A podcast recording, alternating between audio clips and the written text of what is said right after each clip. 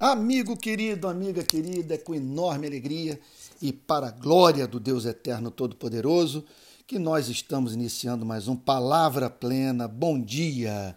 O texto para o qual gostaria de chamar a sua atenção nessa manhã encontra-se no Evangelho de Lucas, capítulo 6. É o verso 32, que diz assim: Se vocês amam aqueles que os amam, que recompensa terão? Porque até os pecadores amam aqueles que os amam. Vale a pena frisarmos a declaração final do Senhor Jesus nesse verso 32. Porque até os pecadores amam aqueles que os amam. Quem são os pecadores?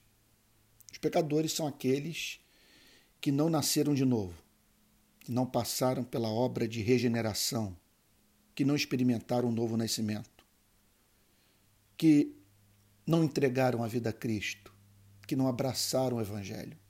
Os pecadores são aqueles que vivem no universo antropocêntrico. Vivem em função de si mesmos.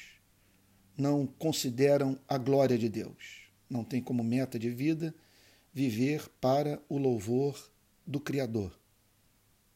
Os pecadores, portanto, vivem a errar o alvo. Esse é o sentido expresso pela palavra pecado errar o alvo, não conseguir atingir a meta de amar, de reproduzir a vida de Deus, de viver de maneira que o caráter de Deus seja reproduzido em sua vida. Contudo, Cristo declara que os pecadores são capazes de amar, porque até os pecadores amam amam a quem? Aqueles que os amam.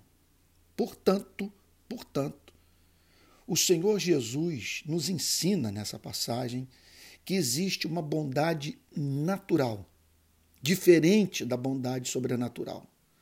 A bondade natural é aquela com a qual o ser humano nasce, que é chamada de afeição natural. Você não precisa nascer de novo para tratar com bondade aqueles que o tratam com bondade, como o Senhor Jesus afirma no verso 33.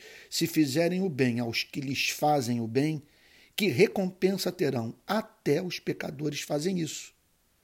Existe, portanto, uma bondade ordinária que não carece do concurso da graça de Deus, da obra regeneradora do Espírito Santo, do processo de santificação para se expressar.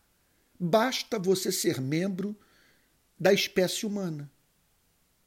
Não tratar bem aquele que trata o ser humano bem, em geral, é resultado de uma psicopatologia grave que faz com que a pessoa eh, se comporte de modo oposto até mesmo àquele que observamos na vida dos animais irracionais. Há uma bondade, portanto, não regenerada, e há uma bondade que é fruto da regeneração. Há uma bondade, portanto, que resulta dessa aritmética e que faz, portanto, com que a pessoa avalie o quanto de ganho pessoal, egoísta, ela obterá por meio do, do exercício desse amor, que não tem como meta a glória de Deus, mas é, um retorno é, que torna, portanto, lucrativa a prática da bondade. Veja só, não que você deva considerar apenas como meritória, é, vamos assim dizer, à luz da graça divina, da bondade de Deus, desse Deus que coroa os seus dons em nós, aquela bondade que, que, que veja só, que é capaz de antever o benefício que será auferido por meio da prática do amor. Não há nenhum problema em você perceber que, se viver de uma determinada maneira, isso fará com que você não seja odiado não seja perseguido, sabe, não seja objeto de, da indignação do próximo. Contudo, o problema é quando o foco é apenas esse e não a glória de Deus e a promoção, independentemente do retorno pessoal ou não, da vida do próximo. A minha percepção é que a igreja parou nesse estágio. Igrejas que se transformaram em escolas de boas maneiras.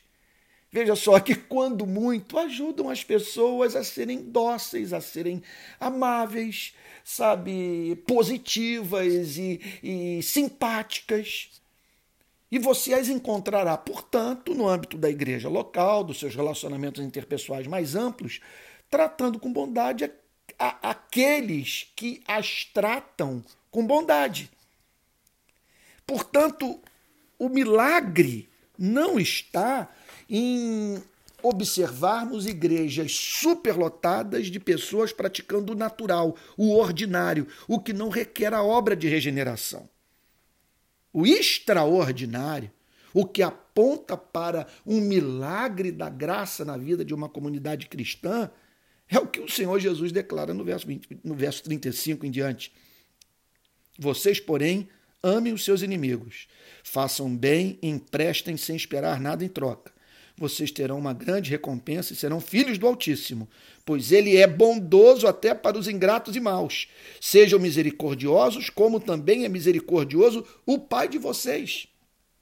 O que Cristo está dizendo é que se nós tratarmos com bondade aqueles que não nos tratam com bondade, se amarmos os inimigos, se esperarmos sem receber nada em troca, se, se nós abençoarmos aqueles que nos amaldiçoam, se orarmos pelos que nos maltratam, se oferecermos outro lado da face, se deixarmos aquele que nos pede a capa levar também a túnica, se dermos o que possuímos àquele que nos pede, nós estaremos manifestando o DNA de Deus, porque o nosso Deus é um Deus que abençoa canalhas. É um Deus que faz o seu sol nascer sobre cristãos e não cristãos, crentes e incrédulos. E, portanto, esse Deus nos chama a nós sermos bondosos até para com os ingratos e maus. E essa é a espécie de igreja indispensável, em contraposição à igreja dispensável, à igreja que está fazendo o trabalho que qualquer entidade de ensino pode fazer. ONGs podem levar a, esse, a, a cabo esse projeto. Vou ajudar as pessoas a serem educadas, a se comportarem bem, a não serem inconvenientes. Mas encontrar no seio de uma sociedade pessoas reproduzindo a vida de, a vida de Cristo, amando os que não são dignos, praticando o extraordinário, de maneira que a igreja seja vista como uma cidade edificada na montanha. Isso é um milagre da graça divina, só pode ser operado pelo poder do Espírito Santo e em razão de cuja ausência nas igrejas evangélicas do nosso país deveria nos levar ao mais profundo arrependimento. Que Deus nos conceda graça para vermos o Brasil tomado dessa gente extraordinária que reproduz a beleza de Deus.